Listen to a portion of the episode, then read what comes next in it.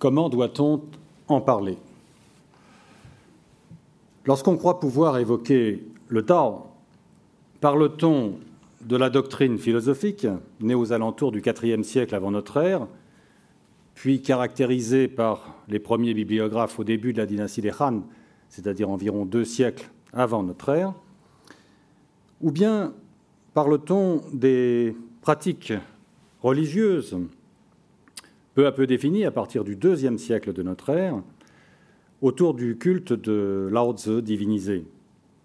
Ou encore fait-on mention d'un certain art de vivre en s'interrogeant sur la place de l'homme dans la nature, sur euh, son rapport au cosmos, en accordant son attention aux techniques de longue vie, aux arts martiaux, aux pratiques gymniques, sexuelles et diététiques Ou encore, enfin, parle-t-on de son expression artistique, à la fois sculpture, peinture, architecture, poésie, musique, calligraphie, etc., comme cette belle exposition du Grand Palais nous invite à l'envisager. La difficulté tient au fait qu'il faut prendre en compte en fait tous ces aspects, parce qu'ils forment un ensemble à la fois vaste et divers dans l'espace et surtout dans le temps. Pas toujours cohérent, il y a de fortes contradictions entre les auteurs, parce que le taoïsme est avant tout un enseignement et pas un dogme, mais se réclamant d'une même origine, le Tao de Lao Tzu. Chacune des branches citées ne se tient pas sans les autres. Elles forment avec elles un tout qui globalement fait système. D'où la nécessité d'appréhender chaque élément constitutif de ce taoïsme multiforme et de parler de chaque branche issue de la même racine originelle. Doit-on même parler du Tao? Sans doute pas. Parce que le Tao est ineffable, voire innommable, disait Lao Tzu. Et qu'en parler, lui attribuer ne serait-ce qu'un nom, c'est le restreindre à peu de choses, le limiter à une appellation, ou à quelques qualités qu'on lui prête pour le définir, c'est-à-dire en fait le circonscrire, à seule fin de nous le rendre accessible. Bien souvent, il faut en parler par défaut, soulignant volontiers ce qu'il n'est pas, plutôt que ce qu'il est, parce qu'il est incommensurable, tant son immensité nous est proprement impensable. Alors, en parler est une entreprise, on en conviendra, à la fois dérisoire et vaine.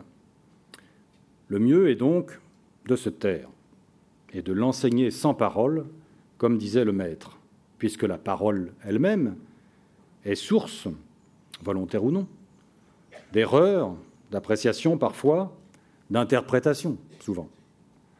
Je me proposais donc de me taire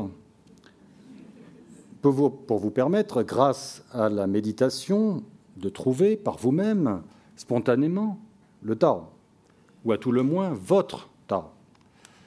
Mais on m'en a, hélas, dissuadé. Je vais donc évoquer le Tao avant le taoïsme et sa naissance, puis la religion dite taoïste, et enfin les représentations artistiques relatives à cet enseignement. Premièrement, donc, le Tao avant le taoïsme est la naissance de la doctrine, les racines du taoïsme. Sans doute, à juste titre, la doctrine qui sera plus tard qualifiée de taoïsme, entre guillemets, est dite avoir eu pour fondateur Lao c'est-à-dire le vieux maître, ayant peut-être vécu, c'est une hypothèse comme une autre, entre le 5e et le 4e siècle avant notre ère. En tout cas, le livre de Lao plus tard appelé le Tao Te c'est-à-dire le classique de la voix et de sa vertu, est attesté, lui, sans aucun doute, puisqu'on l'a retrouvé dans des tombes sur bambou, au IVe siècle avant notre ère. Bref parenthèse ici. Le mot euh, taoïsme est un terme occidental issu d'une transcription ancienne du mot Tao, signifiant la voix, et d'une traduction de l'expression chinoise Tao Tia, qui veut dire école du Tao. Donc, le taoïsme en tant que doctrine apparaît immédiatement comme un texte très anticonformiste, c'est-à-dire prenant en quelque sorte le, le contre-pied d'un certain nombre de valeurs, de vérités établies, principalement par le confucianisme, un siècle plus tôt.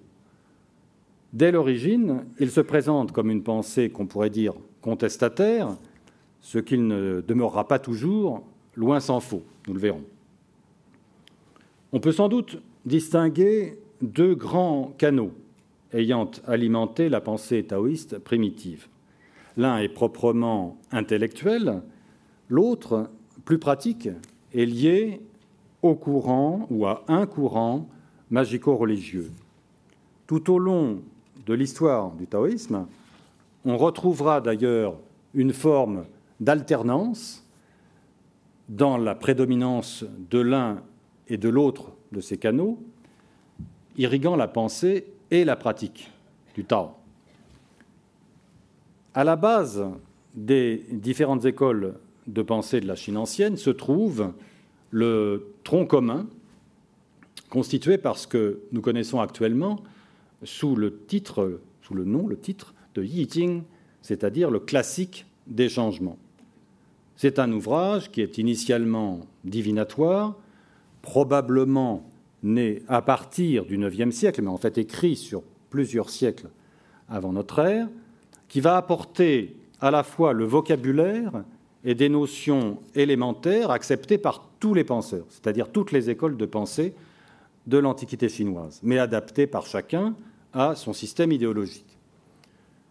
L'idée d'un Dao constitué des énergies à la fois contradictoires et complémentaires du yin et du yang lui est due, et sans doute même lui est-elle antérieure. Une bonne partie des théories cosmologiques chinoises vient de ce livre, comme ce qui concerne le rapport de l'homme au monde, ou bien sûr la divination proprement dite, basée sur la consultation des augures grâce aux tiges d'Aquilée, qui est le nom d'une plante utilisée à cet égard, et aux carapaces de tortues, les tortues étant euh, réputées aptes à donner le faste et le néfaste au devin. La première école de pensée influente, c'est-à-dire celle de Confucius, a d'une certaine manière contribué à alimenter la doctrine taoïste, en lui permettant de se poser en s'opposant. Là où Confucius proposait un système de valeurs, donc une morale forte, un type de gouvernement, un culte de l'intelligence, de la culture, de l'étude, le respect des hiérarchies sociales, familiales, Lao va faire en quelque sorte table rase de presque toutes ces notions pour privilégier la spontanéité, la nature, l'abandon de la connaissance livresque et une forme d'anarchie, si l'on peut dire, du pouvoir politique. Alors les choses sont toutefois un peu plus subtiles que cela, puisque le taoïsme partage avec le confucianisme quelques points communs qui sont propres aux penseurs de ce temps et de ce pays, comme la quête du bien-être du peuple, une forme de culture de soi, euh, la mise en retrait, la modestie, et la quête évidemment d'une forme de sagesse, voire même de sainteté. D'autres écoles de pensée, moins connues, donc sur lesquelles je passerai assez rapidement, ont assurément joué un rôle dans la construction progressive du système taoïste. Je pense en particulier à l'école du yin et du yang et à celle des penseurs hédonistes pour qui la recherche du plaisir vaut mieux que les leçons de morale que euh, les lettrés pétris de bonnes intentions préparaient en vue d'améliorer l'avenir du monde. Enfin, je ne voudrais pas laisser l'impression que le taoïsme des origines, c'est-à-dire de l'Antiquité, formait un tout compact et homogène. le recensement qui a été effectué au début de l'Empire, donc je rappelle, deuxième siècle avant notre ère, et qui inventa cette classification de taoïste, n'énumère que 37 auteurs en tout et pour tout, dont la plupart nous sont aujourd'hui complètement inconnus. Seuls trois sont passés à la postérité, les autres ont disparu ou n'ont laissé qu'une trace tout à fait modeste dans l'histoire de la pensée. Et certains autres textes ont été redécouverts dans des tombes ces dernières décennies et qui ont tout leur intérêt. Les trois auteurs reconnus pour avoir fondé la doctrine sont, j'y insiste car ceci détermine en partie la compréhension de cet exposé, Lao Tzu, donc son fondateur principal, et Zhuangzi, au IVe siècle l'un et l'autre avant notre ère, et Liezi, au IIIe siècle avant notre ère. Donc Lao Tzu, Zhuangzi, Liezi. Le Tzu signifie maître.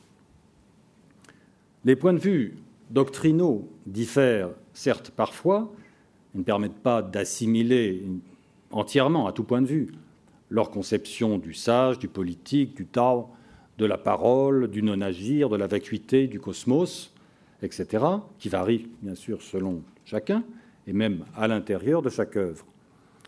Il faut toujours prendre en compte le fait que le taoïsme n'est pas un dogme, surtout à cette première époque, et qu'il est une doctrine en devenir, et il le sera jusqu'à nos jours, puisque la réalité elle-même l'est évidemment, et que l'histoire, nous le savons bien en Occident, dicte souvent le mouvement des idées.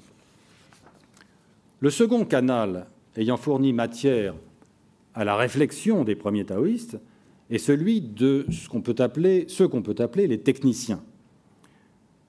Au premier chef, ceux du chamanisme antique, liés aux pratiques ésotériques et religieuses, largement d'ailleurs reconnus par la religion officielle. Ils savaient communiquer avec les esprits de la terre, du ciel, et sans oublier les revenants, analyser les rêves et se faire, à l'occasion, devin. Ils connaissaient la transe et l'extase qui transportent dans les hautes sphères, en chevauchant les, nuées.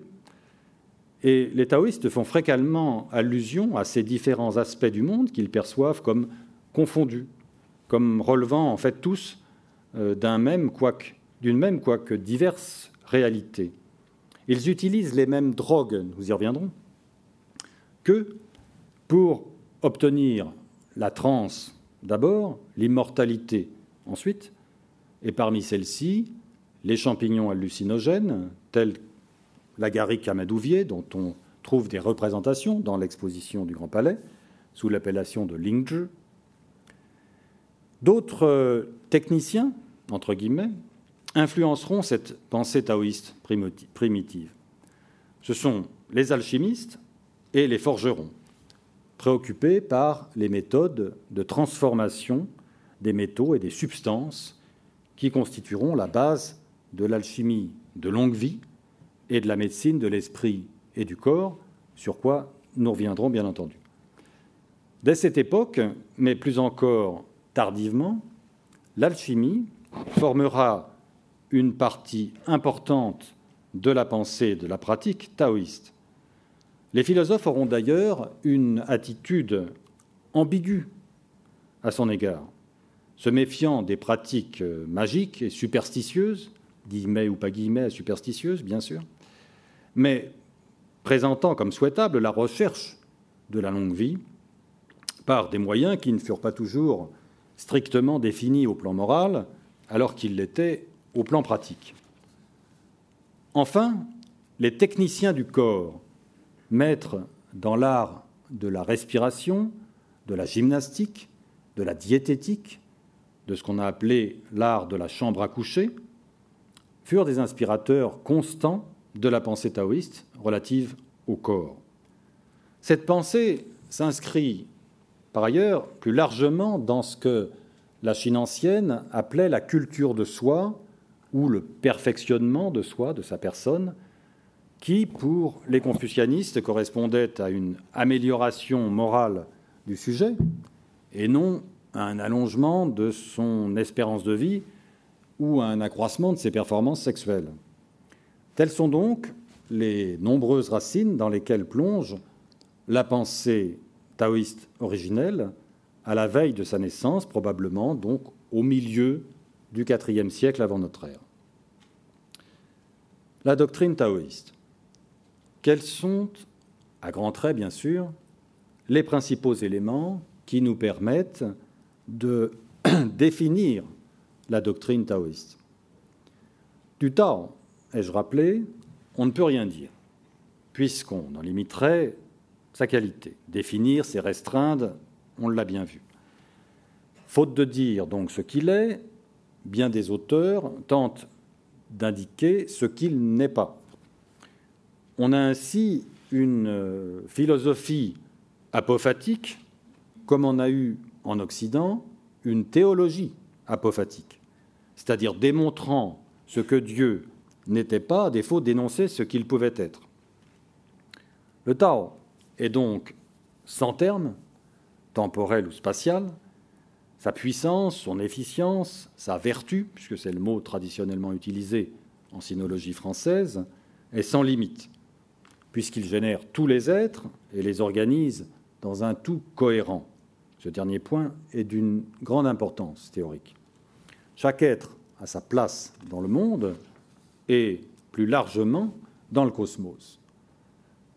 Celui-ci obéit donc à la même logique d'équilibre et d'échange des souffles qui anime les êtres vivants. Ce principe d'équilibre et d'harmonie est intangible. Il est une constante du monde. La nature, le chinois dit le ciel, est l'agent du Tao en ce qu'elle agit sous son impulsion. Ce ciel-nature, qui doit vous rappeler peut-être Spinoza, n'est ni bon ni mauvais, à la différence du ciel spinoziste. Ne génère donc ni bien ni mal. Le ciel, dit encore Lao Tzu, traite les êtres comme chiens de paille. Il les engendre, puis il les laisse à leur destin, sans aucune intention ou attention particulière. De cette affirmation liminaire, les penseurs taoïstes tirent la leçon essentielle. Le sage tente à chercher et à trouver le Tao qui est en lui et dans le monde entier des choses pour s'y conformer en tout point. Pour ce faire, il n'intervient jamais contre le cours des événements naturels. C'est ce qu'on appelle, assez improprement d'ailleurs, le non-agir, Wu Wei en chinois. Le sage est l'idéal de Lao Tzu et de ses premiers disciples.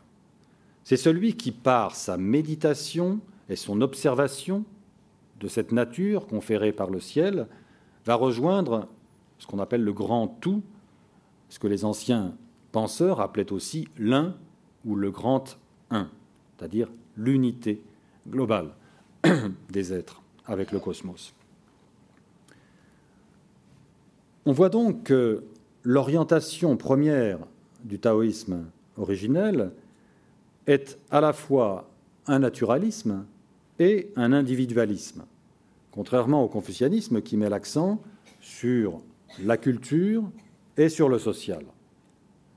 Il y a chez Lao Tzu un rejet explicite des conventions sociales parce qu'elles sont imposées par la coutume, les lois ou le prince, et contreviennent à ce qu'il appelle la nature spontanée. Tout ce qui n'est pas de l'ordre de la spontanéité est condamnable, car le spontané, c'est le naturel, et l'élaboré, l'artificiel, c'est le culturel. Il n'y a donc pas de vérité intellectuelle, il n'y a que des opinions relatives au temps, au lieu, au sujet. Il n'y a pas non plus de savoir, puisque le langage nous trompe et qu'il n'y a ni vrai ni faux, mais relativité d'opinion, relativité générale, j'allais dire relativité absolue. Rejeter l'intelligence, la connaissance, abandonner l'étude, écrit Lao. Il demande aussi d'abandonner les rites, dont on sait l'importance dans la Chine ancienne, surtout chez les confucianistes. Quant à la morale, est-ce qu'elle n'est pas la relativité même avec un bien et un mal qui varient selon chaque homme, chaque époque ou chaque situation. Le relativisme est une autre grande leçon du taoïsme philosophique. Lorsque toutes les autres écoles de pensée forgent un système de valeurs et qui, euh, sont des valeurs de référence particulièrement rigides dans la société de ce temps. À cet égard, cette pensée apparaît, je l'ai indiqué, comme un non-conformisme, souvent ironique, parfois sarcastique, par rapport à tous les autres systèmes philosophiques connus et même au pouvoir politique de la Chine ancienne. Parmi les autres grandes options adoptées par les premiers taoïstes avec le naturalisme et le relativisme, je retiendrai surtout l'apologie de la faiblesse, de la souplesse, de la non-violence, de la féminité, autre forme, si l'on veut, de non-conformisme pour l'époque. Lao assimile fréquemment le Tao à la mère, mère ME accent grave RE, qui aurait engendré les êtres. Il privilégie les comportements féminins, yin en chinois, ceux qui, dans la Chine de l'époque, apparaissent comme empreints de modestie, d'humilité, de passivité, de souplesse, de mise en retrait, par opposition à ceux qui favorisaient l'agression, l'activité, la rigidité, la mise en avant et la force violente, ô combien à la mode et utilisée en cette période. Il accorde aussi, et ce point est tout à fait important, une grande importance au vide et aux images le symbolisant, comme par exemple le vase, la vallée, la matrice. On voit dans l'exposition nombre de calebasses plus ou moins stylisées, tenues par des immortels, autre symbole de la vacuité. Parce que ce vide recèle bien entendu une capacité à recevoir dont ne disposent pas ceux qui et ceux qui sont pleins, c'est-à-dire pleins d'eux-mêmes ou d'autres plénitudes. Tout ceci débouche sur une posture politique qu'on a parfois assimilée à une forme primitive d'anarchisme, puisqu'on préconise de petites communautés villageoises autogérées, sans chef, sans impôts, ne rêvez pas, sans guerre, censée autosuffisante, etc. Cette utopie fut assez éloignée de la réalité du temps, puisque la pensée taoïste servit à alimenter celle d'un auteur que certains d'entre vous connaissent peut-être, Sun Tzu, c'est-à-dire le théoricien de l'art de la guerre, qui permit au prince de l'État de Qin de conquérir tout le pays et de fonder l'empire de Qin, c'est-à-dire la Chine impériale. Bref, parenthèse, le nom de la Chine vient de cet État minuscule qui a su conquérir toutes les autres principautés, le royaume de Qin.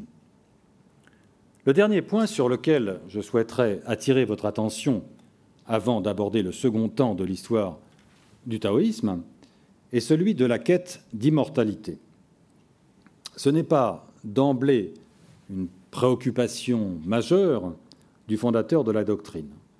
On ne trouve guère qu'une très brève allusion à ceux qui vivent au-delà de la mort dans un seul vers de l'œuvre de Lao.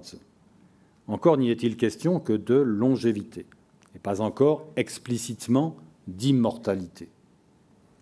Mais il semble qu'au IIIe siècle avant notre ère, l'aspiration à vivre longtemps, en observant les principes de la nature, se transforme en volonté de vivre pour toujours, en s'épargnant la mort physique pour durer aussi longuement que les esprits.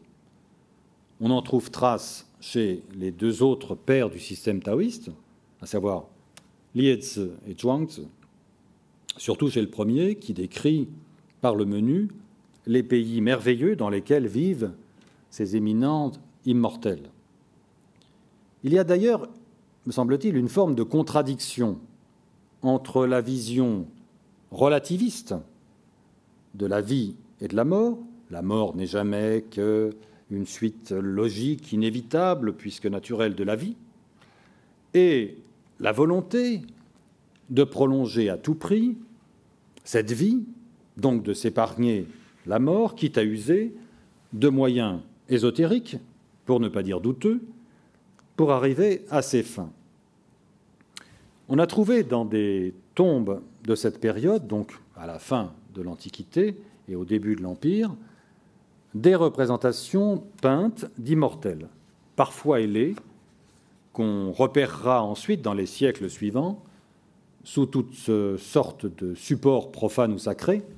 Et l'exposition, d'ailleurs, vous en propose, vous propose une sculpture de bronze d'un immortel de toute beauté. Je parle de la sculpture, pas de l'immortel.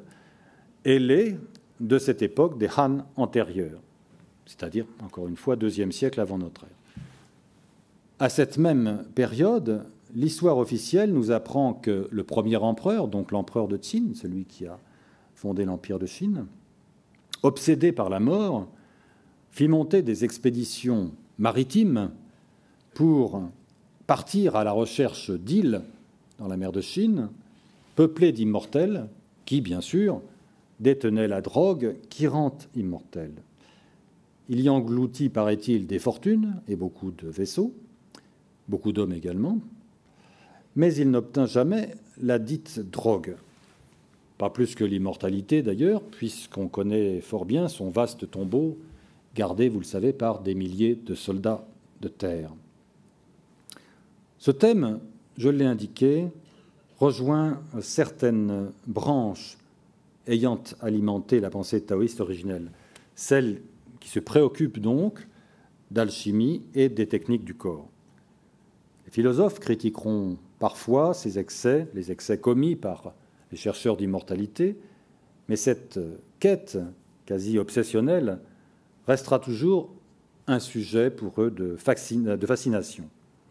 Cette thématique est largement répandue dans l'exposition, pour ceux d'entre vous qui ont déjà visité ce lieu, principalement pour la période de la Chine classique, c'est-à-dire postérieure au Trang jusqu'à l'époque moderne, voire contemporaine, parce qu'elle est en fait riche de représentations artistiques de toutes formes. Deuxièmement, la religion taoïste, Lao et l'immortalité. La divination de Lao. Le début de l'Empire marque un tournant majeur dans l'histoire du taoïsme.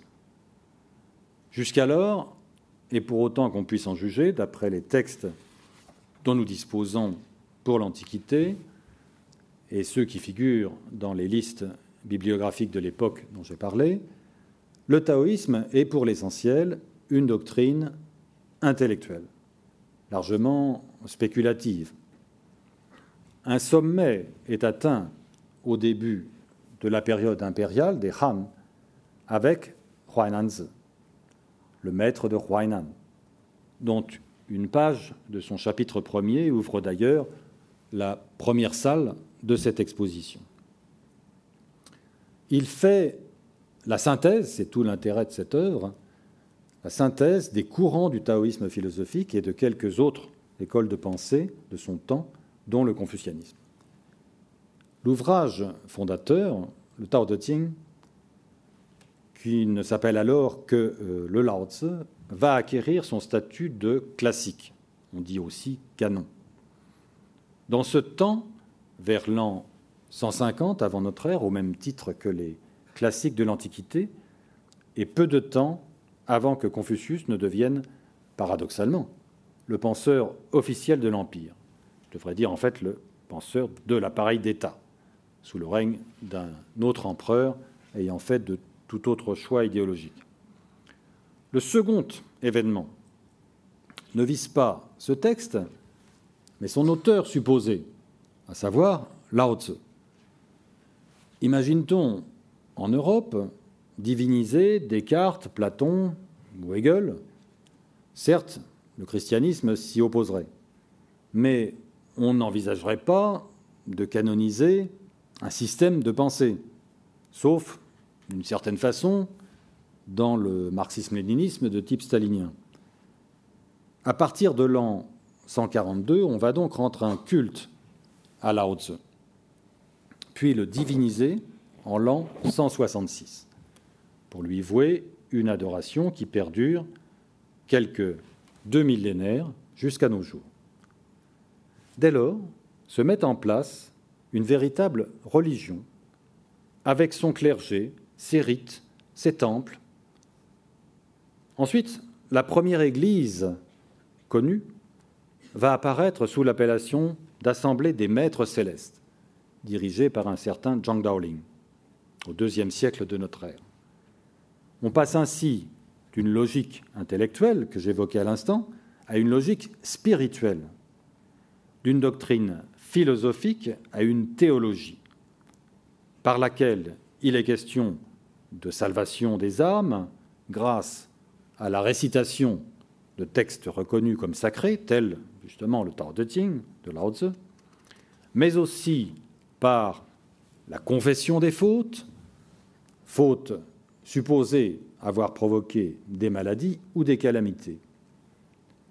Les prêtres sont requis pour officier dans des rituels complexes et faire des offrandes aux divinités de plus en plus nombreuses, divinités de l'espace terrestre, céleste, mais aussi divinités du corps humain. On va le voir. Il faudra d'ailleurs à ce sujet faire la part de l'influence du bouddhisme qui, au début, n'a rien à voir avec la pensée taoïste, mais qui, dès son introduction en Chine, datée officiellement de l'an 65 de notre ère, va peu à peu s'immiscer dans la théologie taoïste. C'est au point que parfois il est difficile de faire la part des choses et de distinguer l'un de l'autre. Car l'un et l'autre s'attaqueront mutuellement et se traiteront d'hérétiques, mais sans jamais pouvoir entraver ce mouvement lourd, continuel de syncrétisme. Ce taoïsme religieux, et pourrait-on dire magique, a lui-même été l'objet de vives critiques de la part des philosophes, pur esprit comme chacun sait. Car on peut dire que, d'un certain point de vue, il s'apparente à la religion populaire, d'aucuns l'identifient à la religion populaire, faite de multiples cultes, de multiples dieux, chacun relatif à un domaine très restreint de l'espace ou du temps. Les condamnations portent sur l'aspect superstitieux de ces pratiques déconnectées de toute théologie. Les taoïstes ne sont jamais très forts en matière de théologie. Mais un regard extérieur comme le nôtre a parfois du mal à différencier la superstition de l'orthodoxie. La question se pose d'ailleurs encore de nos jours avec les différentes écoles taoïstes qui subsistent en Chine continentale et ailleurs.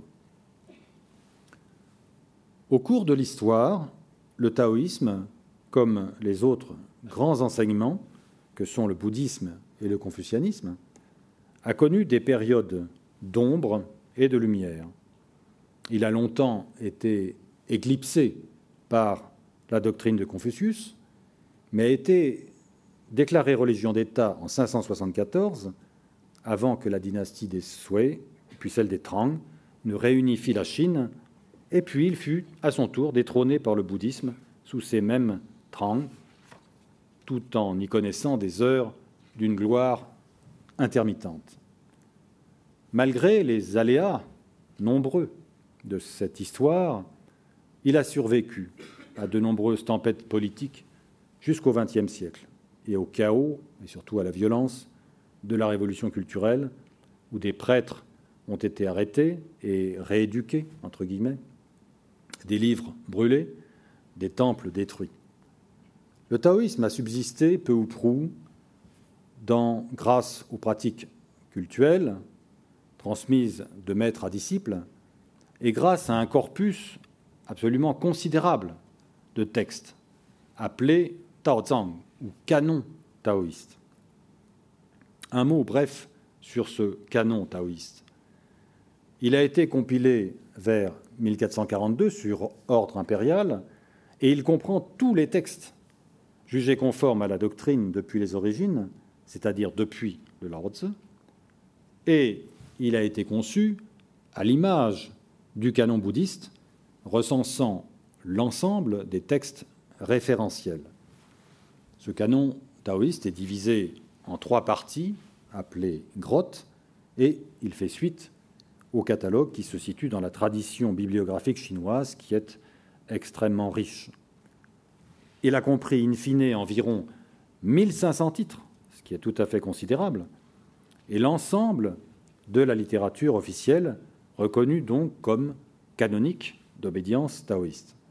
L'existence même de cette compilation, de ce gigantesque canon, répond à sa manière à la question que j'avais posée d'entrée, le taoïsme est un et d'une relative cohérence dans son extrême diversité d'expressions, d'époques et de domaines, au moins par le regard qu'il pose sur lui-même. Le culte des esprits est la recherche de la longue vie. Cette seconde période du taoïsme, qui commence au deuxième siècle de notre ère avec la divinisation de Lao Tzu et la constitution d'une première école religieuse dite des maîtres célestes dont j'ai parlé à l'instant, se caractérise par une volonté de communication avec les esprits de toute nature. Il leur est rendu de nombreux cultes en vue de guérir des maladies, de faire tomber la pluie, d'éloigner des êtres ou des événements funestes. Ce taoïsme-là renoue avec son passé chamanique, qui considère que l'âme doit voyager vers le monde des esprits, soit par le rêve, soit par la transe, soit en chevauchant le vent et l'air, comme le font les immortels dans les œuvres de Zhuangzi et de Liezi aux alentours du IIIe siècle avant notre ère. Ces cultes vont se traduire par une floraison iconographique qui va littéralement exploser avec la surenchère bouddhique en situation de concurrence du marché de la foi, si je puis me permettre cette expression un peu audacieuse. On en verra de nombreuses expériences, de nombreux exemples, dans cette exposition, à travers les nombreuses figures des divinités de la terre, des eaux, du ciel, etc. La seconde voie, qui ne se distingue d'ailleurs pas toujours de la première, est la quête de la longue vie, et si possible, on l'a vu, de l'immortalité. Vieille ambition taoïste des anciens sages, voire de leurs prédécesseurs. L'idée est de construire une prolongation à la vie naturelle par des moyens artificiels, d'où la condamnation de cette démarche par le taoïsme philosophique qui s'en tient, je l'ai indiqué, à des techniques supposées naturelles. On peut y distinguer globalement les méthodes gymniques, respiratoires, sexuelles, alimentaires, alchimiques et autres. La gymnastique est destinée à améliorer la santé et à procurer une longue vie et elle est connue en fait dès la fin de la période dite des royaumes combattants, c'est-à-dire la fin de la période de la royauté qui précède l'Empire, et au tout début de l'Empire sous les Han, c'est-à-dire donc entre les 3e et 2e siècles avant notre ère. On remarque d'ailleurs une peinture de cette époque représentant divers personnages effectuant des mouvements gymniques, et ces gymnastes ne sont pas sans évoquer les adeptes du Qigong dans leur pratique, dont la pratique perdure, comme on sait de nos jours, certains peut-être d'entre vous euh, pratiquent-ils. Il s'agit de faire circuler les souffles non seulement à l'intérieur du corps, mais entre le corps propre et l'extérieur. On imite ainsi les mouvements des animaux, de certains animaux, censés être plus près de la nature que l'homme, comme les ours, les canards, les tigres, les singes, les dragons, qui, comme chacun sait, sont restés très près de la nature, ou les grues, qui sont une des montures des immortels.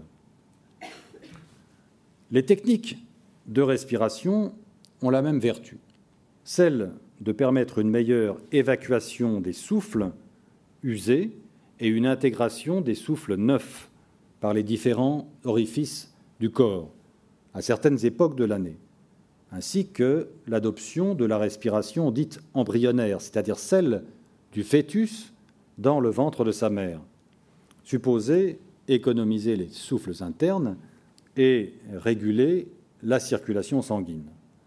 Cette euh, respiration multiforme se faisait par le nez, la gorge, la peau et les talons, qui permettent de faire pénétrer les souffles de la terre dans le corps, selon Zhuangzi. Les techniques sexuelles, dont je pense qu'elles ne vous intéressent pas beaucoup, mais j'en dirai quand même un mot, sont dites art de la chambre à coucher ou art de l'alcôve, à savoir feng shui. Elles revêtent une importance particulière, puisqu'elles permettent à la fois de maintenir une bonne santé pour la préservation des essences, c'est-à-dire le sperme chez l'homme et le sang chez la femme, des souffles vitaux, tout à fait importants dans la médecine chinoise, mais aussi d'assurer, pense-t-on, une bonne reproduction de l'espèce, dont on sait l'importance dans une civilisation qui privilégie le culte des ancêtres, donc la perpétuation du nom par les enfants à venir, et enfin d'organiser une gestion équilibrée des rapports sexuels dans le sérail pour les personnages riches ou nobles, disposant, avec ses avantages et parfois ses inconvénients, d'un gynécée abondamment pourvu. Sachant que les relations du chef de famille et de ses épouses et concubines étaient euh, régies par un rituel assez strict, défini d'ailleurs par un très ancien livre, le livre des rites, de façon à préserver les droits et les devoirs de chacun, et si possible, d'assurer l'harmonie de l'ensemble. On y conseillait la rétention du sperme, l'emploi d'aphrodisiaques, de certaines postures, dont on trouve aussi mention dans la littérature érotique. Encore fallait-il que le plaisir fût mesuré et qu'on ne tombât pas dans la débauche. L'excès est en effet ce que la pensée chinoise en général aborde. Et pour ce faire, donc, qu'on se conforma à l'harmonie du yin et du yang. Le point le plus important pour l'homme est la rétention de l'écoulement séminal, ce qu'on appelle la maîtrise de l'essence, laquelle doit retourner d'où elle vient, c'est-à-dire dans le cerveau, le long de la moelle épinière où elle fait retour. Chaque partenaire vise donc à préserver ses essences propres sans en faire l'abandon à l'autre pour que la rencontre se fasse en quelque sorte à somme nulle. Les techniques alimentaires sont connues depuis fort longtemps, puisque des textes taoïstes anciens parlent de nourrir la vie, c'est le terme consacré. On dit aussi, en sinologie française, nourrir le principe vital, selon la traduction qu'on adopte pour l'expression chinoise Yangsheng. Le concept n'est toutefois pas propre à l'école taoïste, puisqu'on en trouve mention chez les auteurs confucianistes, preuve que l'idée de longue vie euh, n'est pas originellement la propriété d'une seule école de pensée.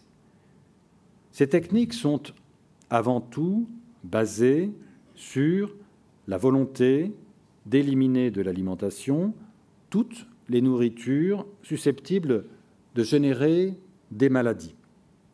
La présence des vers dans l'appareil digestif, ou un déséquilibre des souffles yin et yang. Et pour ce faire, on a recours au jeûne, fréquemment, plus ou moins durable, à l'abstinence des céréales, on privilégie en particulier les plantes légères, certains minéraux, les eaux, les eaux EAUX, et même les souffles dont on se nourrit, ce qui s'apparente fort à un régime de famine. On tolère quelques viandes séchées, par exemple celle du cerf ou du faisan. Ceci se fait en accord avec un culte du dieu du fourneau qui est très important dans la Chine ancienne, même la Chine classique, voire contemporaine, lequel sait fournir les mets procurant la longue vie. Ces pratiques de diète, en rapport avec la religion traditionnelle qui les exige, indépendamment de toute orientation idéologique, elles les exigent avant chaque sacrifice. Elles s'inscrivent aussi dans le cadre d'un pays où les disettes sont fréquentes, étaient fréquentes, et où l'on fait ainsi de nécessité vertu, puisque les promesses d'immortalité sont faites aussi bien aux nobles intéressés par l'ésotérisme qu'aux pauvres, aux malades et aux indigents, qui peuvent ainsi espérer des jours meilleurs grâce aux prières et aux régimes alimentaires, leur faisant miroiter une longue vie dépourvue de maladies. Enfin, les techniques alchimiques ne sont pas les moins intéressantes. Avec elles, on se trouve évidemment dans le champ de l'artifice. Si les autres méthodes, peuvent à un titre ou à un autre apparaître comme naturelles, sinon spontanées, l'alchimie est la plus élaborée et la moins spontanée, c'est le moins qu'on puisse dire, des techniques d'immortalité. C'est aussi celle qui est jugée euh, la plus sûre en termes d'efficacité, puisque bon nombre d'adeptes n'en sont pas revenus, preuve évidente qu'ils ont rejoint les plus hautes sphères auprès d'autres immortels. Cette alchimie comportait de nombreuses facettes. Certaines pratiques étaient intéressées par l'ingestion de plantes ou de fleurs au pouvoir magique, telles les pêches, les litchis, les pignons de pin, l'ail ou la cannelle, etc. Également préparées après un jeûne purificatoire, d'autres, enfin, par l'absorption de divers minéraux dont l'efficacité est bien plus redoutable. En effet, dès euh, l'époque euh, Han, deuxième siècle, on définit assez précisément les substances chimiques à utiliser. Puisque nous sommes entre nous, je suis en mesure de vous communiquer ce soir la recette de l'immortalité, si vous avez de quoi noter. Alors il s'agit préférentiellement, mais non exclusivement, de cinabre, de mercure et d'arsenic. Alors, on y adjoignait parfois l'or, le mica et le réalgar.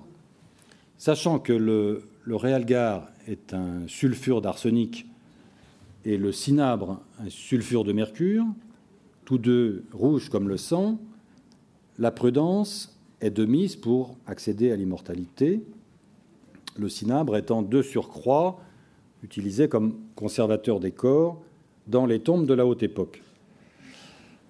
Alors certes, l'accord ne se fait pas sur les quantités à ingérer, c'est le problème.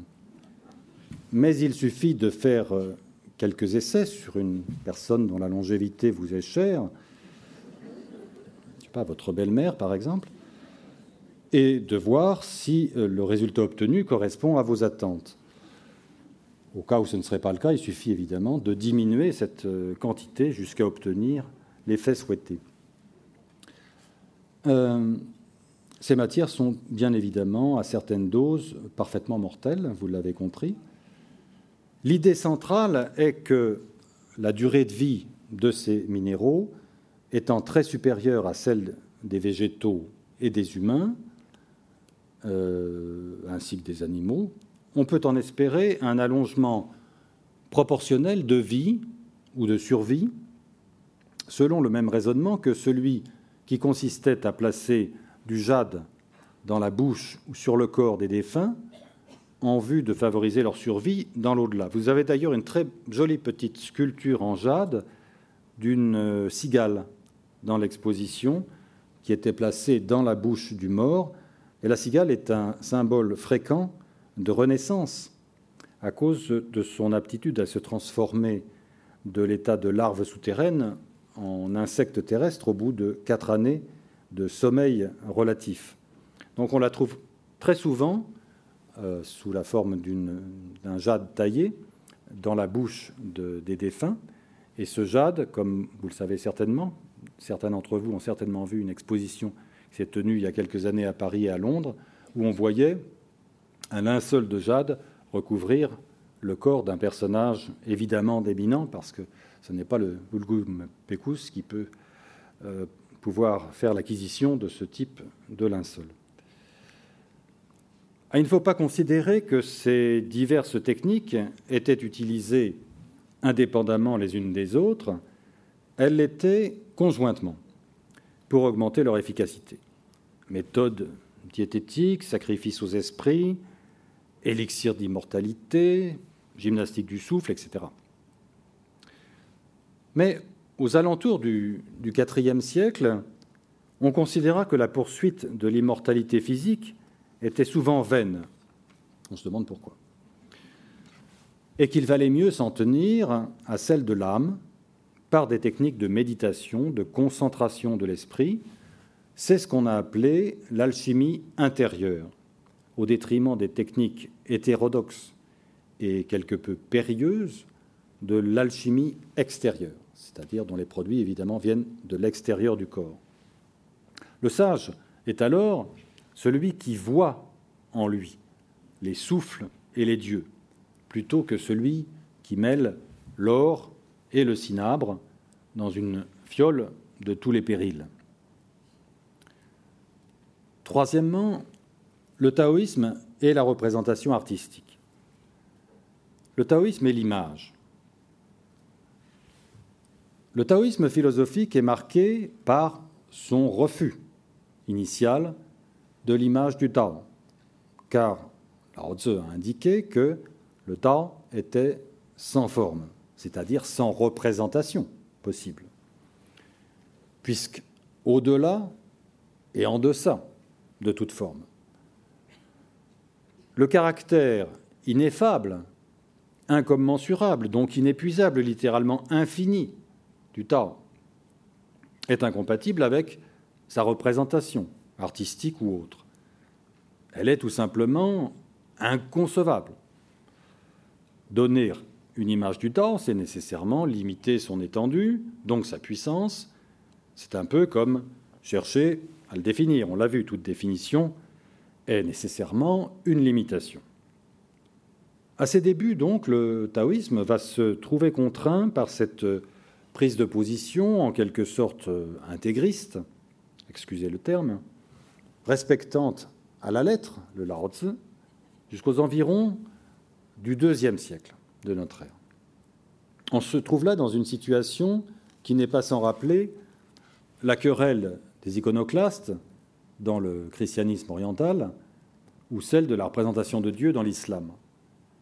Mais peu à peu, dès l'époque Han, vont se développer des figures de personnages secondaires par rapport au Tao, d'immortels zélés, accompagnés d'animaux plus ou moins fantastiques, divagant dans les astres, entre les astres, car la représentation humaine, elle, n'a jamais été étouffée par aucune école de pensée, y compris confucianiste.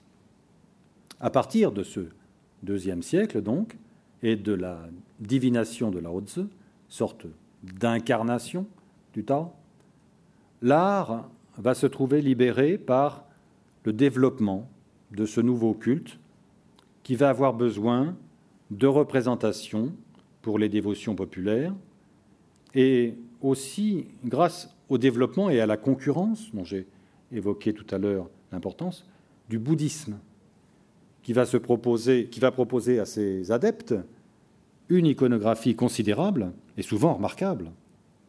Après un premier temps d'abstinence dans la figuration du Bouddha. Petit à petit, va donc s'exprimer par tous les modes artistiques connus, sculpture, peinture, écriture, calligraphique, etc., une foi qui s'adresse moins au Tao qu'à ses saints. D'où cette posture, d'une posture pardon, initialement iconoclaste, on pourrait dire an-iconique, le taoïsme va devenir iconolâtre pour la satisfaction de ses fidèles et celle des visiteurs de cette exposition. Il va aussi influencer par sa vision du monde les peintures euh, profanes et sacrées jusqu'à nos jours, parce que, en fait, le taoïsme va dominer idéologiquement l'art de la représentation, laissant au confucianisme la main mise sur l'idéologie des structures étatiques et sur la littérature dite savante, celle des clercs. De fait, il y aura toujours une certaine perméabilité entre ces deux mondes, qui bien souvent n'en forment qu'un. On est lettré à l'office du préfet, peintre et poète en son pavillon, confucianiste au bureau, taoïste en son salon. La conception taoïste de l'art. On ne s'étonnera pas de constater que l'art taoïste transcrit la conception que cette philosophie se fait de la place des êtres dans le monde. Il privilégie l'harmonie, et particulièrement celle de l'homme avec la nature. Dans une peinture de paysage,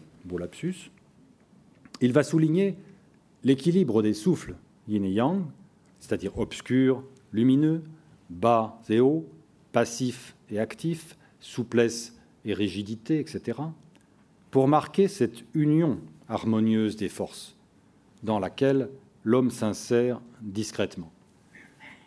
Il va également insister sur le vide, car la vacuité tient une place éminente dans la pensée taoïste, en particulier chez Lao et chez Lietze. On aura donc de vastes paysages représentant des espaces vides du moins vide d'êtres humains, habités seulement de quelques pins ou de rochers, qui rappellent la diversité des territoires et l'immensité de la terre.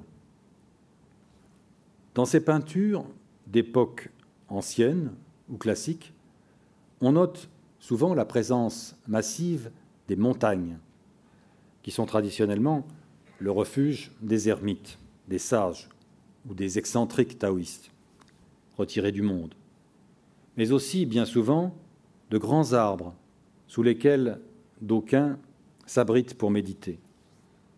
Fréquemment, l'eau d'une rivière se situe dans le bas du tableau, symbolisant le Tao qui s'écoule, toujours recommencé, comme le yin et le yang, qui le composent et s'y opposent. Ce qui frappe aussi dans ces tableaux, c'est la place et la taille de l'homme. Il y est fréquemment perdu dans l'immensité du paysage, comme, il l'est dans la vastité du Tao. Il est supposé en symbiose avec le cosmos, le corps traversé par les mêmes souffles, habité par les mêmes dieux que lui. Souvent, devisant sous un bosquet, parfois monté sur un buffle, comme la Haute franchissant la passe alors qu'il va se perdre dans l'Ouest mystérieux. On l'observe aussi pêchant, car le pêcheur est une image convenue, un cliché, dirait-on, du sage en méditation. Ou encore cueillant des simples dans la montagne pour préparer sa pitance ou son élixir de longue vie. On retrouve d'ailleurs cette image sublimée de la montagne dans de très belles œuvres qui vous sont proposées, des brûles parfums en forme de monts boisés comme on peut en admirer plusieurs dans différentes salles de cette exposition. Le peintre est lui-même en accord avec ce qu'il peint. Excentrique, toujours, poète et calligraphe, souvent, buveur, parfois. Le personnage peint sur le tableau n'est jamais agité, mais toujours accordé à l'ondulation du vent ou du temps, presque immobile, comme fondu dans le non-agir silencieux du paysage de montagne et d'eau.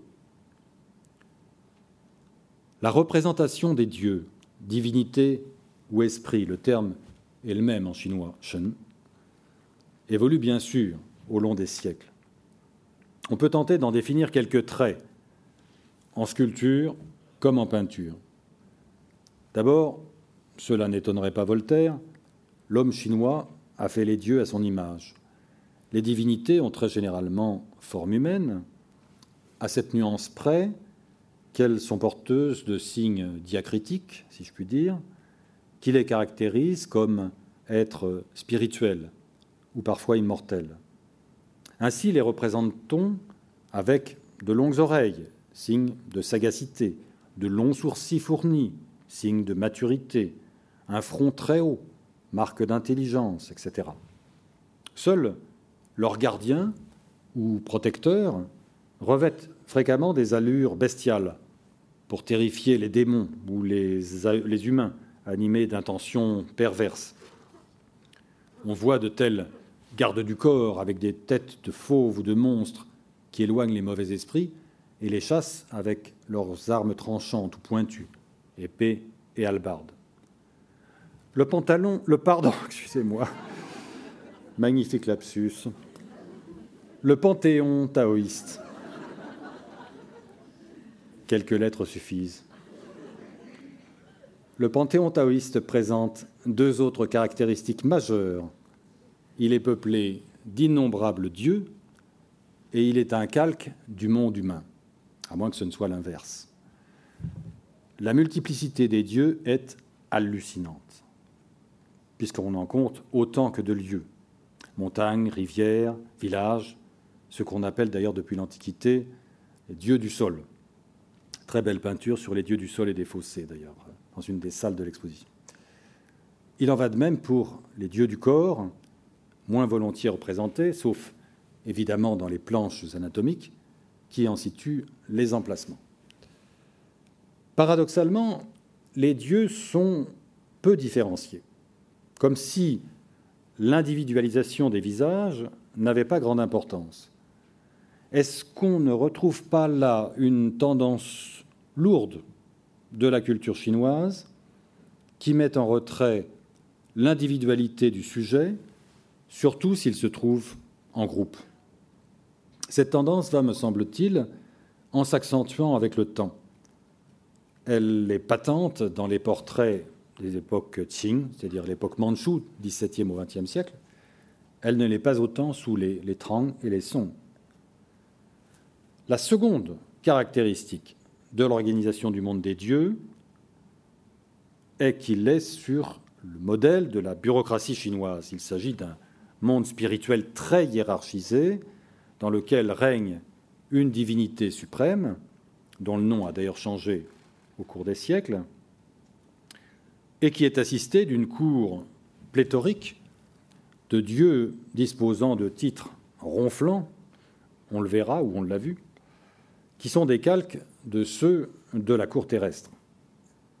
De ce fait, les vêtements de cérémonie, les parures, les postures ont la splendeur du palais impérial, ce qui confère aux divinités toute la majesté souhaitable. Et là aussi, on en admire beaucoup de tableaux dans l'exposition. Arrêtons-nous quelques instants sur une figure majeure qui vous est amplement présentée, celle de euh, Xi Wangmu, la mère reine d'Occident ou mère reine de l'Ouest, selon la traduction qu'on adopte, à laquelle est consacrée donc une des grandes salles de l'exposition. Il s'agit d'une divinité sans nul doute d'origine fort ancienne, avant qu'elle ne soit euh, récupérée par les taoïstes. Elle est considérée comme le maître de l'Ouest. L'Ouest, dans la mythologie et dans la symbolique chinoise, est lié à la mort, mais aussi à la renaissance. Elle est décrite sous un aspect terrifiant dans les livres de la fin de la royauté et du début de l'Empire comme le classique des monts et des mers. Des légendes rapportent qu'elle fut visitée par de grands souverains de la Chine de ces hautes époques. C'est ce que rapporte, entre autres, le philosophe Lietz, que nous avons évoqué tout à l'heure comme l'un des fondateurs de la doctrine. Dans la mythologie et l'iconographie taoïste, Wangmu règne principalement sur ses confins occidentaux et gouverne de surcroît les processus de longue vie et d'immortalité. C'est pourquoi on la représente très souvent une pêche ou une branche de péché à la main. Le péché avait dans l'Antiquité des vertus démonifuges bien établies. Elle est entourée de jeunes enfants parce qu'elle en favorise la conception. Elle est encore la sainte patronne des femmes sans descendance ou sans mari, et celle des nonnes taoïstes également. Elle constitue donc une figure majeure de l'art taoïste et apparaît à ce titre sur des peintures, des émaux, des sculptures, des porcelaines, plus tardivement, avec ou sans son partenaire, Dong Wangfu, le père roi d'Orient qui règne sur l'Est, donc directement sur l'engendrement et la naissance. Un autre petit personnage, ceci dit par parenthèse et par référence à la Siwangmu, est un être qui se trouve dans la Lune et qui est le lièvre de la Lune. Ce lièvre pile la drogue d'immortalité. Il est appelé le lièvre de jade. Et on le voit sur de très nombreuses représentations, dans cette exposition comme dans bien d'autres figures de l'art chinois aux côtés d'un autre habitant de la Lune, qui est le crapaud, la Lune étant habitée, comme chacun sait, par un lièvre, un crapaud, et le personnage de, Chang-e, Chang-e étant une autre déesse de l'immortalité. Vous voyez que ce ne sont pas les divinités ou les esprits liés à l'immortalité qui nous manquent. Livre, calligraphie et talisman. Avec la peinture, la sculpture ou l'architecture, sans parler bien sûr de la musique, l'écriture des textes et la calligraphie sont des arts majeurs, marqués par l'empreinte du Tao. Je parle d'art, car plusieurs textes majeurs du taoïsme philosophique sont des œuvres poétiques, comme le Tao de Ting, ou d'une grande valeur expressive. Le style et le vocabulaire du Zhuangzi sont justement célèbres. L'exposition nous montre quelques éditions anciennes des trois œuvres fondatrices du taoïsme dont j'avais parlé initialement, le Lao Tzu, le Chuang et le Liezi, auquel on peut ajouter, je l'ai dit, le Huainan Ces textes, surtout le Lao Tzu, étaient psalmodiés, selon l'habitude chinoise de récitation des classiques, à des fins magico-religieuses. Beaucoup de poètes chinois ont été taoïstes, parfois par choix idéologique, parfois par refus de la carrière mandarinale, vivant retiré du monde. Beaucoup ont célébré le vin, l'amour et l'errance par dégoût de leur siècle. Le taoïsme leur apparaissant comme une sorte de, refuge matriciel par rapport à une société trop rigide dans ses conventions et ses rites. L'écriture se conçoit surtout en Chine comme un prolongement de la peinture à travers un art que vous connaissez bien qui est l'art calligraphique. Comme les autres expressions artistiques, la calligraphie suppose des dispositions naturelles, évidemment, et une préparation mentale, la technique ne suffisant évidemment pas à la création d'une œuvre. Pour les calligraphes taoïstes, cette euh, préparation est souvent considérée comme l'équivalent d'un jeûne, d'une purification, lors de la mise en place d'une offrande sacrificielle. C'est pourquoi l'on parle à ce sujet d'un jeûne du cœur ou de vacuité de l'esprit, c'est-à-dire de l'élimination de toute pensée ou de tout affect parasite qui entraverait la création. Comme en peinture, la calligraphie insiste sur les pleins et les déliés, qui sont des formes appropriées données au yin et au yang. Le créateur insistant sur le vide installé entre les traits et entre les mots, qui ont à ses yeux autant d'importance que les pleins, tout comme dans un tableau. Le calligraphe est également sensible à ce qu'il appelle la circulation des souffles sur la feuille de papier ou la soie, comme sur la pierre ou le métal. On remarque d'ailleurs dans cette exposition quelques exemples marquants de calligraphie taoïste de grand intérêt et d'une belle valeur esthétique. Certaines constituent d'ailleurs des talismans, c'est dans la dernière salle je crois, qui revêtent une certaine importance, une importance certaine dans la pratique religieuse taoïste. Elles sont pour cela tracées dans une écriture particulière, supposée avoir des effets magiques et surtout apotropaïques, c'est-à-dire éloignant les maléfices, les pestilences. Les talismans forment en effet un aspect tout à fait important de la pratique religieuse taoïste. Et on peut en examiner donc, je l'ai dit, quelques exemples tout à fait pertinents dans une des salles de l'exposition. En conclusion, je dirais que le Tao est intemporel et censément informel. La grande image n'a pas de forme, a dit Lao Tzu. Cette grande image est une figure paradoxale du Tao. Nous avons vu qu'après une époque de retenue iconographique, le taoïsme a donné sa mesure dans tous les domaines de l'art chinois, parce qu'il est par essence porteur du souffle, de l'imitation de la nature, et aussi bien souvent du non-conformisme social. Dans la visite de cette exposition consacrée à la voix du Tao, il est important d'être également attentif au vide, c'est-à-dire à l'inexprimé des formes, à leur silence, c'est ce à quoi le Tao nous invite subrepticement. Il ne faut pas oublier que le premier, sinon le seul attribut du Tao, est le mystère, c'est-à-dire l'insondable, l'inexprimable, que les artistes ont néanmoins toujours cherché à figurer. Par un curieux retour de l'histoire, le taoïsme religieux et philosophique fait une réapparition sur la scène chinoise, après les heures noires de la révolution culturelle. Les associations intellectuelles et cultuelles sont à nouveau autorisées, quoique contrôlées, évidemment, mais vivantes.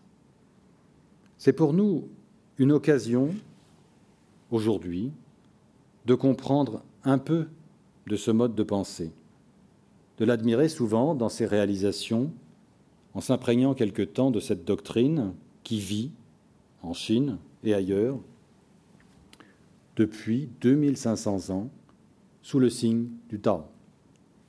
Je vous remercie.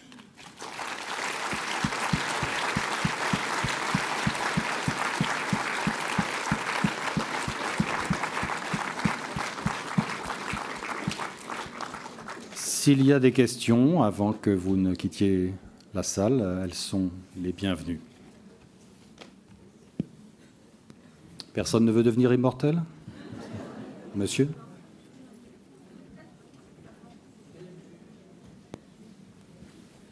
Quelle est la place du Tao aujourd'hui en Chine, le nombre de temples, de prêtres, de fidèles? Poser une question délicate dans la mesure où les seules statistiques qu'on pourrait avoir sont celles évidemment fournies par le gouvernement chinois, qui n'a pas tout à fait intérêt à faire beaucoup de propagande pour euh, la pratique taoïste. Ceci étant, il la tolère pour euh, différentes raisons. D'abord pour une raison d'équilibre social. Le, gouvernement chinois euh, est à la recherche d'une forme, pour reprendre ces termes, d'harmonie sociale. Et on est dans les années qui ont suivi les agitations de la révolution culturelle et les troubles qui l'ont suivi politiquement et socialement. Et vous savez qu'actuellement, la situation, aussi bien sociale que politique, est incertaine en Chine. Donc, la pratique de certaines euh, religion, comme le, taoïsme, est plutôt un bien dans la mesure où il permet l'expression des sentiments, l'expression d'une aspiration spirituelle, dans le moins qu'on puisse dire, et qu'elle n'est pas assurée par le Parti communiste. Elle est tolérée dans la mesure où, euh, là je ferai une, je mettrai un bémol, où elle ne remet pas en cause les structures politiques euh, établies. On l'a vu avec euh, une certaine école, pour ne pas dire secte, d'obédience bouddhiste, qui a été sévèrement réprimée dans la mesure où cette école remettait en, question la prédominance du Parti communiste. Donc, par ailleurs, les écoles taoïstes fournissent de surcroît une morale, ce qui est une chose tout à fait utile en ce moment en, Chine, puisque la morale communiste a été considérablement déconsidérée, à la fois par les excès de la révolution culturelle, puis par tous les troubles qui ont suivi euh, en termes de, corruption, de concussion, euh, d'agitation de, tous ordres. À la fois le taoïsme et à la fois la, pratique du confucianisme philosophique et religieux, est euh, donc toléré pour ces, deux euh, raisons principales. Quant à, la, à, la, quantité d'adeptes, je suis totalement incapable de vous dire ce qu'il en est. Simplement, on assiste dans un certain nombre de villes chinoises à des manifestations euh, ouvertes, donc tolérées par les autorités locales. Des temples taoïstes sont ouverts normalement et on y pratique euh, un certain nombre de, cultes. Euh, donc, euh, c'est ce que je disais en conclusion. Le taoïsme est vivant, au moins sous cette forme-là. Maintenant, quelle est la part de la répression qui s'exerce sur à la fois les prêtres et sur les pratiquants? Je dois dire que je ne dispose pas de suffisamment d'informations pour vous répondre très précisément. D'où proviennent, les, les magnifiques tenues pour euh, les cérémonies, par exemple Est-ce que ce sont des tenues anciennes ou bien est-ce que ce sont... Oui? Il y a eu... Oui, enfin oui et non. C'est-à-dire qu'il y a une tradition, il y a une tradition extrêmement longue, euh, extrêmement ancienne. Elles ont été cachées donc. Bah, disons que pendant un certain temps, il valait mieux pas les montrer. Hein. Entre le début de la, de la Révolution, c'est-à-dire 1949, euh, les différentes campagnes déclenchées par Mao, la lutte contre, les droitiers, euh, que Santé École s'épanouisse, le grand bond en avant, la révolution culturelle, il valait pas mieux, il valait mieux pas sortir avec sa robe de prêtre taoïste. Donc ces, pratiques-là étaient considérées comme des superstitions. Un terme chinois qui dit clairement missine, c'est la croyance qui s'égare, littéralement. Donc elles étaient condamnées. Et pendant la révolution culturelle, elles étaient plus que condamnées. Elles étaient, ceux qui les pratiquaient étaient euh, euh, rééduqués, si vous voyez ce que je veux dire. Par contre, pour répondre plus précisément à votre question, euh, la tradition de, des, habits cérémoniaux est extrêmement ancienne, puisqu'on la trouve dans les plus anciens textes dont on dispose, c'est-à-dire le livre des rites, qui date plus ou moins du 3e, 4e siècle avant notre ère. On a une description extrêmement minutieuse de ces vêtements sacerdotaux. Alors évidemment, les cultes n'étaient pas exactement les mêmes, hein, loin s'en faut, puisqu'on passait d'une religion officielle d'obédience euh, confucianiste à celle à laquelle vous faites allusion, c'est-à-dire à un culte taoïste. Mais il faut bien voir que les, comportements et les, euh, types de, de, différents rites qui constituaient euh, cette pratique sont très semblables, en particulier pour ce qui concerne les périodes de, jeûne, euh, de sanctification d'un lieu ou d'un dieu. Vous avez d'ailleurs euh, euh, dans la, je crois que c'est la dernière salle de l'exposition, un petit film qui vous montre un rituel taoïste. Bon, c'est très succinct, mais on voit bien quand même à la fois les vêtements qui sont portés et les. Pardon? Oui. Et, et c'est tout à fait significatif. Donc. Ces, vêtements sont extrêmement riches. Mais je pense, sans être du tout spécialiste de l'histoire du vêtement, qu'ils ont dû s'enrichir, c'est souvent le cas, avec euh, les siècles, probablement. L'épée qu'ils portent, à quoi ça correspond, s'il vous plaît? Oui, l'épée, tout, ce qui est, tout ce qui est pointu, c'est-à-dire les dagues, les épées, les halbardes, euh, sont évidemment des instruments symboliques destinés à repousser les démons, les pestilences, les maléfices, euh, tout ce qui peut nuire à une personne qui aurait demandé une, prière ou une cérémonie pour la guérir ou pour éloigner euh, un malheur s'abattant sur la maison. C'est toujours ce même rôle symbolique qu'on trouve d'ailleurs depuis là aussi, depuis la haute antiquité jusqu'à nos jours. Madame? Oui, madame Premier rang Non, cette dame avait demandé avant.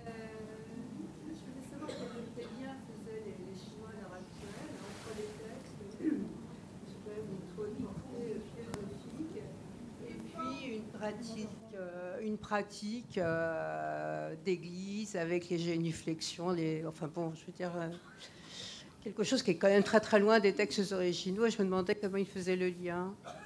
Ou s'il lisait les, les grands anciens ou pas du tout. Alors, je ne sais pas ce qu'il lisent.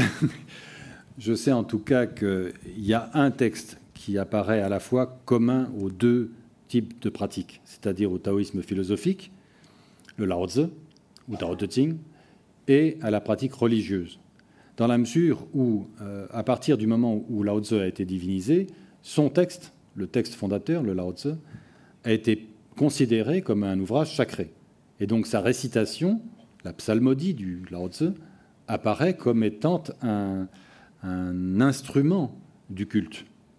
Donc vous voyez qu'il est à, cheval, à la fois sur euh, l'étude philosophique, c'est un, un texte extrêmement difficile et dont il existe d'ailleurs euh, d'une part de nombreuses euh, versions et d'autre part d'innombrables, plusieurs centaines commentaires, c'est-à-dire chacun le comprend à sa façon.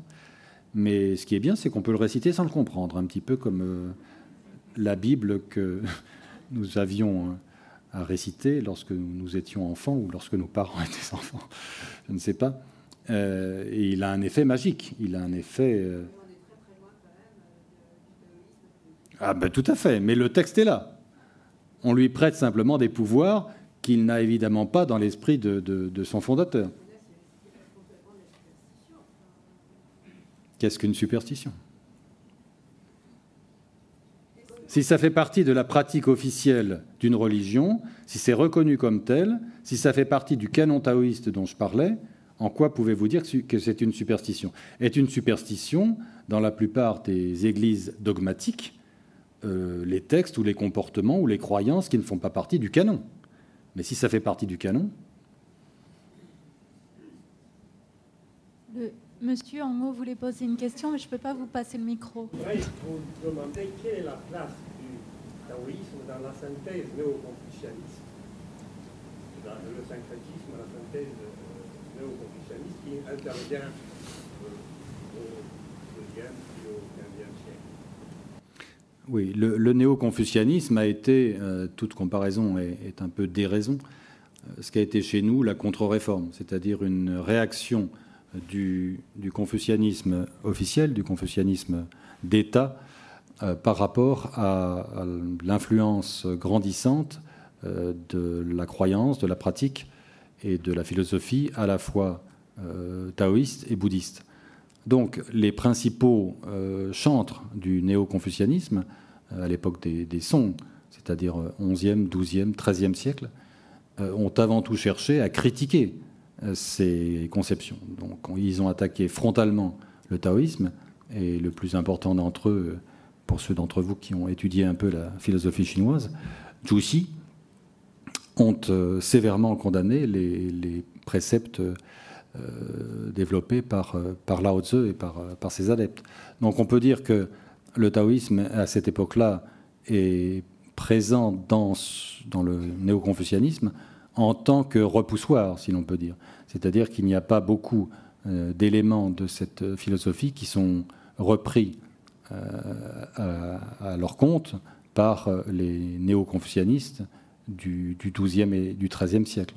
C'est une lutte au couteau on peut dire, dont le néo-confucianisme est sorti vainqueur, et grâce en particulier à l'appui des empereurs. Juste un mot d'ailleurs à ce sujet, vous avez pu observer que lors de la brève euh, histoire que j'ai tenté de faire euh, du taoïsme, à la fois philosophique et religieux, j'ai indiqué qu'à certains moments il devenait euh, religion, culte d'État, d'autres moments il était complètement banni, voire persécuté c'est un peu aussi comme euh, en Occident, c'est-à-dire ce sont les clercs qui déclenchent les querelles idéologiques, et elles sont parfois extrêmement violentes en Chine, mais ce sont les empereurs, c'est-à-dire les autorités de l'État, qui décident que telle ou telle doctrine, pour faire court, bouddhisme, taoïsme et confucianisme, qui vont devenir doctrine d'État. Et très souvent, ce mouvement, cette décision politique s'accompagne d'une promotion, au sens fort du terme, de la doctrine choisie et d'une persécution des doctrines qui ont été éliminées. Et ceci dans un mouvement absolument euh, ininterrompu pendant, des siècles. Donc euh, la lutte entre le confucianisme et le, taoïsme, y compris à l'époque que vous évoquez du néo-confucianisme, est une lutte féroce. Est-ce qu'on peut traduire le Tao comme une voie, une recherche absolue de, du, bien-être ou d'un équilibre euh, parfait, quoi, le Tao? Si j'avais la traduction idéale du mot Tao, je serais célébrissime. Malheureusement, il n'existe pas de, non seulement de traduction, mais de définition stricte de ce terme. Et tout dépend de la façon du texte qu'on envisage, dans lequel on, le replace. Ceci dit, vous avez en grande partie raison. C'est effectivement à la fois une conception du monde, c'est-à-dire euh, comment le monde est-il ce qu'il est, comment est-il euh, constitué, non pas pourquoi, parce que la question du pourquoi n'est pas posée dans la philosophie chinoise, mais au moins comment. Et c'est aussi une quête de la sagesse. Peut-être pas assez insisté, enfin je l'ai dit, mais j'aurais dû peut-être insister plus lourdement sur ce point, quête de la sagesse de la part des pères fondateurs, et d'ailleurs de la part d'autres euh, euh, chefs d'écoles concurrentes. Et euh, cette aspiration à devenir sage, elle s'applique avec différents moyens. Les moyens intellectuels, mais pas seulement, puisque dans le taoïsme, euh, l'intellectualisme est en quelque sorte rejeté. Il suffit de lire euh, Zhuangzi pour comprendre que euh, l'intelligence, la réflexion, n'est pas ce qui permet d'accéder à, cette forme de, à une forme de sagesse, mais que par contre, un type de savoir qu'on doit privilégier est celui de l'intuition. Hein. les émotions, les affects sont des façons de détourner en quelque sorte notre connaissance du monde des êtres. Par contre, l'intuition est ce qui permet d'accéder directement euh, à eux. Il y a des anecdotes assez célèbres. Je ne sais pas si vous avez lu ces textes, mais on trouve, par exemple, chez Zhuangzi, euh, l'histoire de Zhuangzi euh, regardant sauter les poissons. Hmm. Et son disciple lui demande Mais pourquoi regardez-vous les poissons? Mais parce que les poissons sont contents de sauter hors de l'eau. Et le disciple demande, mais comment savez-vous que les poissons sont contents de, sauter hors de l'eau? Et Zhuangzi de répondre, mais comment savez-vous que je ne sais pas que les poissons sont contents de sortir hors de l'eau? Alors l'autre se tait, et Zhuangzi répond, mais tout simplement parce que je les regarde, je les observe. C'est-à-dire, j'ai une communication directe, intuitive avec eux. Je vois bien à leur comportement sans qu'ils me parlent. C'est ça qui est important, sans qu'ils me parlent évidemment. Euh, je peux savoir quel est leur état d'esprit. Et il y a bien d'autres histoires dans la littérature philosophique taoïste où l'on voit bien que cette sagesse, euh, ce savoir aussi, ne s'acquiert pas par un processus intellectuel, par un processus euh, réflectif, mais par un processus intuitif, de la connaissance directe des êtres et des choses. C'est une question un petit peu théorique, euh, je m'en excuse. Vous avez, dit que le Tao était indéfinissable, donc euh, sans forme, sans limite, etc. Et ensuite, euh, vous avez dit le Tao engendre tous les êtres. Donc, s'il est indéfinissable, il est inactif. Il, n'est ni actif ni, ni, inactif. Par quel processus peut-il engendrer tous les êtres?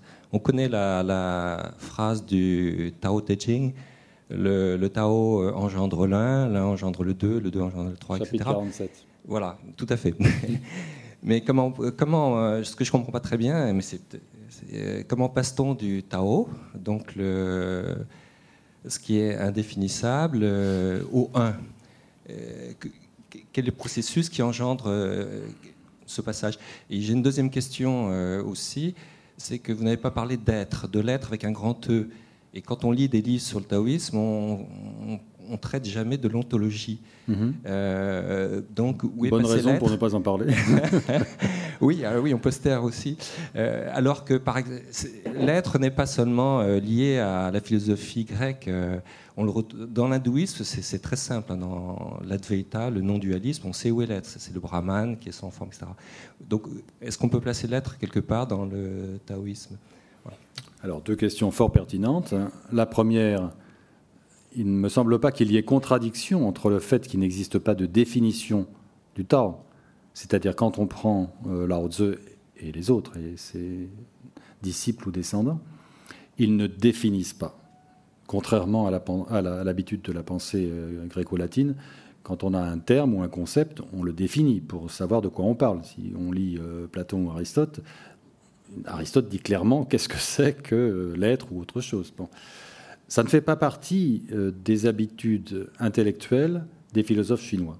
Et cela vaut pas seulement pour la philosophie taoïste, cela vaut pour toutes les philosophies chinoises. Si vous lisez Confucius, si vous lisez euh, d'autres euh, grands penseurs de cette haute époque, aucun ne propose de définition. Bon, on va pas faire un cours de sinologie ce soir, mais la question est assez complexe dans la mesure où un penseur chinois n'ayant pas défini un terme, et généralement pas un concept, va tourner autour de ce concept ou de ce terme en disant il a telle et telle propriété. Et il accumule les propriétés.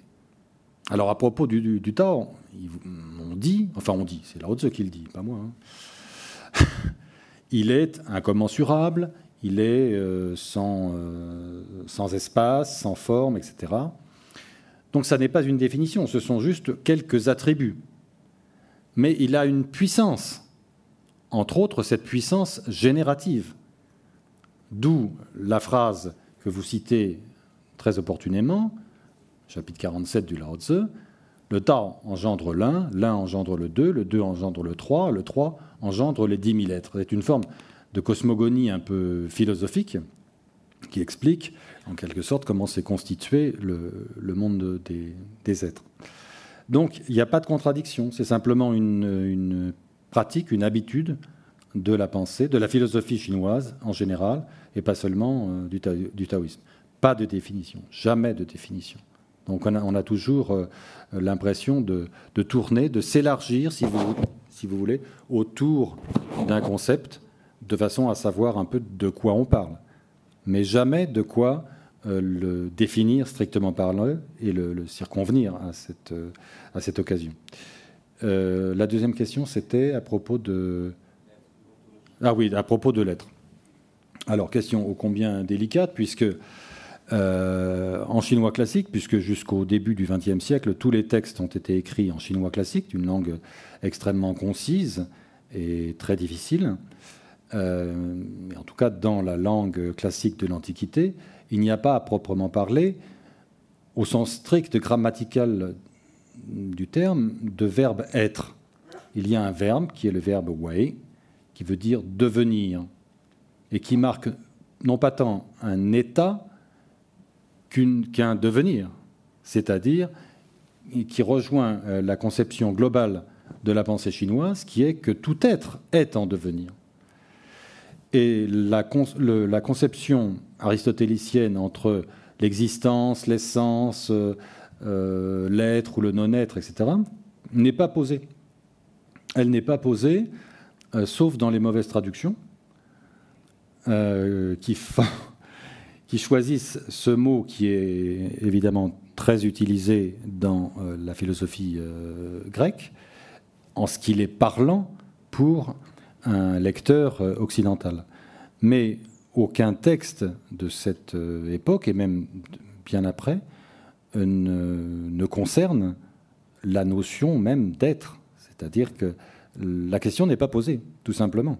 D'abord, il n'y a pas les instruments linguistiques pour la poser, et ensuite, il n'y a pas les instruments philosophiques pour la poser.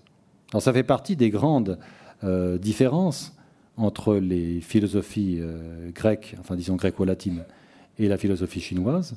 Il des questions qui sont pensées en Occident et qui sont impensées en Chine, et réciproquement. De la même façon que nous n'avons pas de notion de yin ou de, Dao, ou de, temps cyclique, par exemple, pour prendre quelques exemples qui me viennent à l'esprit, eh nous avons des impensés par rapport à la, philosophie chinoise, et les Chinois ont un impensé, en tout cas dans l'Antiquité, qui est celui de l'être, la notion de l'être. Euh, je ne sais pas si ça marche pas. Euh, voilà. Je voudrais savoir euh, la, place du taoïsme en France et peut-on se définir taoïste si on suit les préceptes après les lectures en essayant de, réfléchir si on peut se définir taoïste sans en fréquenter les temples? Parce que ce mélange de philosophie moi j'ai beaucoup lu le Bon Chuan Tzu etc et je j'essaie d'en suivre les préceptes donc je je pense me définir taoïste, mais je, je, je je suis pas du tout euh, dans la démarche de fréquenter un temple, etc. Donc, euh, et ma, ma, ma question, c'est êtes-vous taoïste?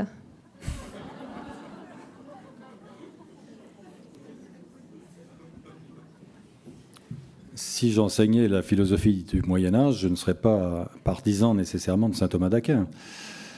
Donc, euh, je, ne botte pas en touche, je ne suis pas taoïste, j'enseigne euh, le taoïsme et je fais des recherches sur cette philosophie, mais je ne l'ai pas adoptée. Ceci étant, euh, je salue votre, votre intérêt pour cette forme de pensée.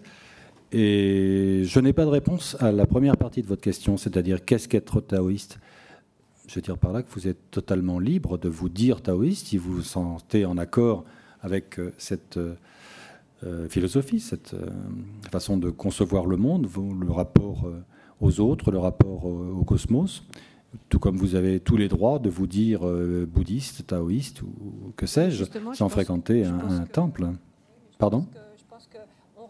Par exemple le nombre de bouddhistes en France, on, sait le nombre de bouddhistes, le nombre, c'est classé religion. Le taoïsme, pour l'instant, c'est dans un no man's land, puisqu'apparemment, il y a un, revival un peu partout. Donc, mmh. euh, et c'est vous voyez, peut-être que je vais suivre le temps, peut-être que je vais avancer dans la philosophie et dans la religion, mais euh, pour l'instant. Pour la philosophie, je vous le conseille, vous n'avez rien à y perdre. Pour la religion, j'ai pas d'avis. Oui, mais euh, oui, mais il n'y a pas de dichotomie parce que euh, le taoïsme philosophique et religieux, c'est quand même lié historiquement, et donc c'est quand même un peu particulier parce que moi je me dis, je, me réclame taoïste et mon ami me dit mais c'est une philosophie, c'est pas une religion, donc tu peux pas dire tu es taoïste. Oui, c'est, oui non, mais j'ai, toujours ce genre de discussion avec les gens. C'est difficile. Donc euh, voilà. Oui, oui. Voilà. Bon, je crois que vous avez bien répondu à mes questions. De toute façon, je, peux Quand je ne sais pas y répondre, oui. je peux réclamer taoïste, donc ça, ça va, c'est bon. non, mais je crois que les, les, choses se décident aussi de la façon dont vous les sentez. Je crois que je n'ai pas de réponse à vous apporter. Moi, je, suis pas, je ne suis pas un maître euh, taoïste, ni taoïste, ni autre chose d'ailleurs. Donc c'est à vous de voir si, vous, si la fréquentation d'un temple vous apporte quelque chose au plan spirituel. Moi, je n'ai pas de jugement ni de conseil à vous donner, ni dans un sens, ni dans un autre. Euh, ce qui m'intéresse, si vous voulez, moi je suis philosophe de formation, c'est la pensée, c'est bon, c'est l'aspect intellectuel. Maintenant, la pratique, elle dépend de, chacun, tout comme la pratique religieuse dans quelque autre religion que ce soit. Est-ce qu'il y a des statistiques euh, des religieux je ne les connais pas. taoïstes? Je ne les connais pas en France. Merci. Est-ce que, vous pourriez nous dire, est-ce que vous pourriez nous dire si dans la Chine actuelle, le, ces trois philosophies, le bouddhisme, le confucianisme et le taoïsme, sont enseignées dans les établissements scolaires?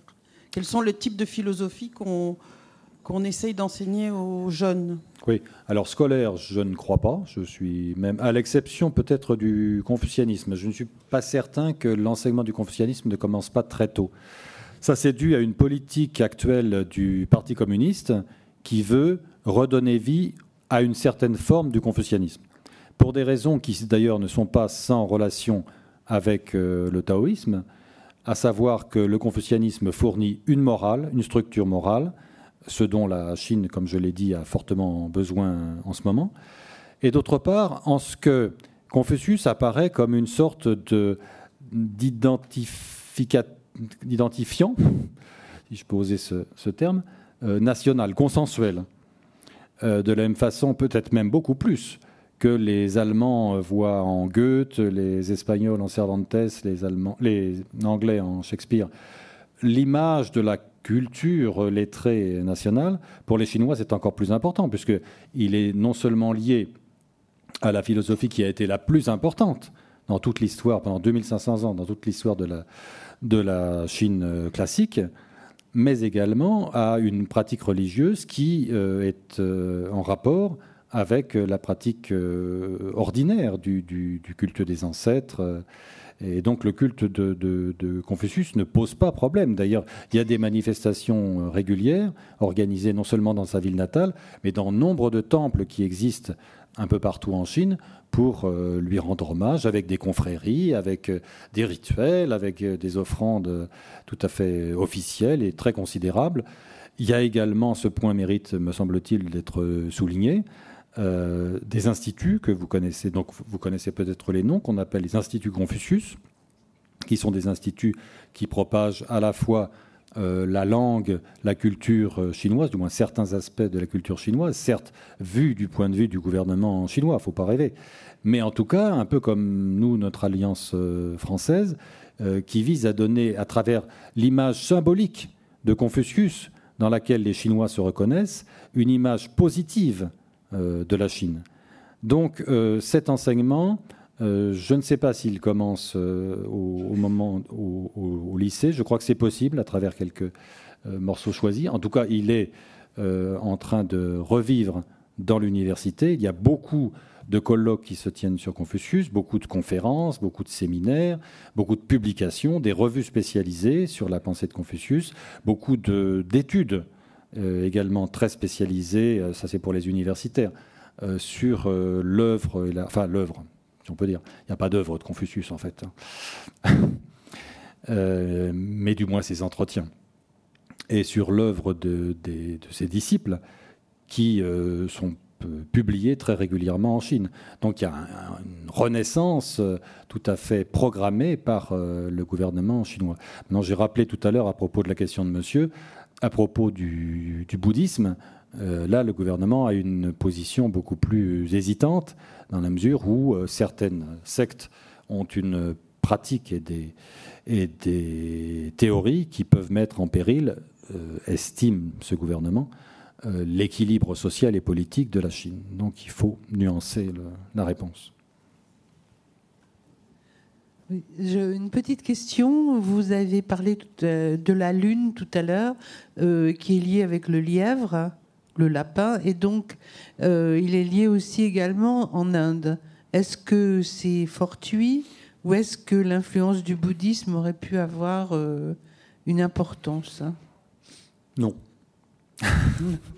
non, parce que l'image du lièvre dans la lune apparaît à la fois dans des textes et dans des représentations iconographiques qui sont très antérieures à l'apparition du bouddhisme en Chine. On a, on a daté d'une façon bon, un peu officielle et artificielle, il faut le reconnaître, l'introduction du bouddhisme en Chine à en l'an 65, parce qu'on en a une preuve matérielle. Mais disons qu'on s'accorde à, estimer, aux alentours du premier siècle de notre ère, les, premiers, les premières pénétrations euh, des doctrines bouddhistes en Chine. Par contre, on en voit euh, la preuve de la présence du lièvre dans la Lune euh, et de son action en tant que, fabricant de la drogue d'immortalité dès le 3e, voire 4e siècle. Je mets des nuances sur la datation des textes parce que cette datation est toujours incertaine pour euh, l'Antiquité chinoise. En tout cas, elle est assurée pour le 3e siècle. Et à cela, il y a peut-être pas seulement un hasard. Il se trouve que cette question m'a intéressé il y a quelques années. J'avais fait des, recherches sur le comportement des lièvres. Et je trouve qu'on trouve des choses tout à fait intéressantes euh, quand on observe quel est le rôle de certains animaux, de certaines plantes dans certains mythes. Et souvent, la réponse, ou une partie de la réponse, à la présence de, ces animaux, de ces plantes, tient à leurs euh, caractéristiques objectives. Et euh, il y a eu d'ailleurs des pages tout à fait intéressantes de Lévi-Strauss sur euh, le rôle du lièvre dans euh, les mythologies d'Amérique du Sud. Ceci est, une autre question. Euh, j'avais noté que la durée de gestation pardon, de la hase était de 28 jours. C'est un terme qui doit vous rappeler quelque chose. et donc euh, cet euh, animal se trouve lié à l'idée de renaissance, puisque bien évidemment la Lune est un symbole, par définition presque, de la renaissance euh, cyclique, thème qui est très cher à la mythologie chinoise.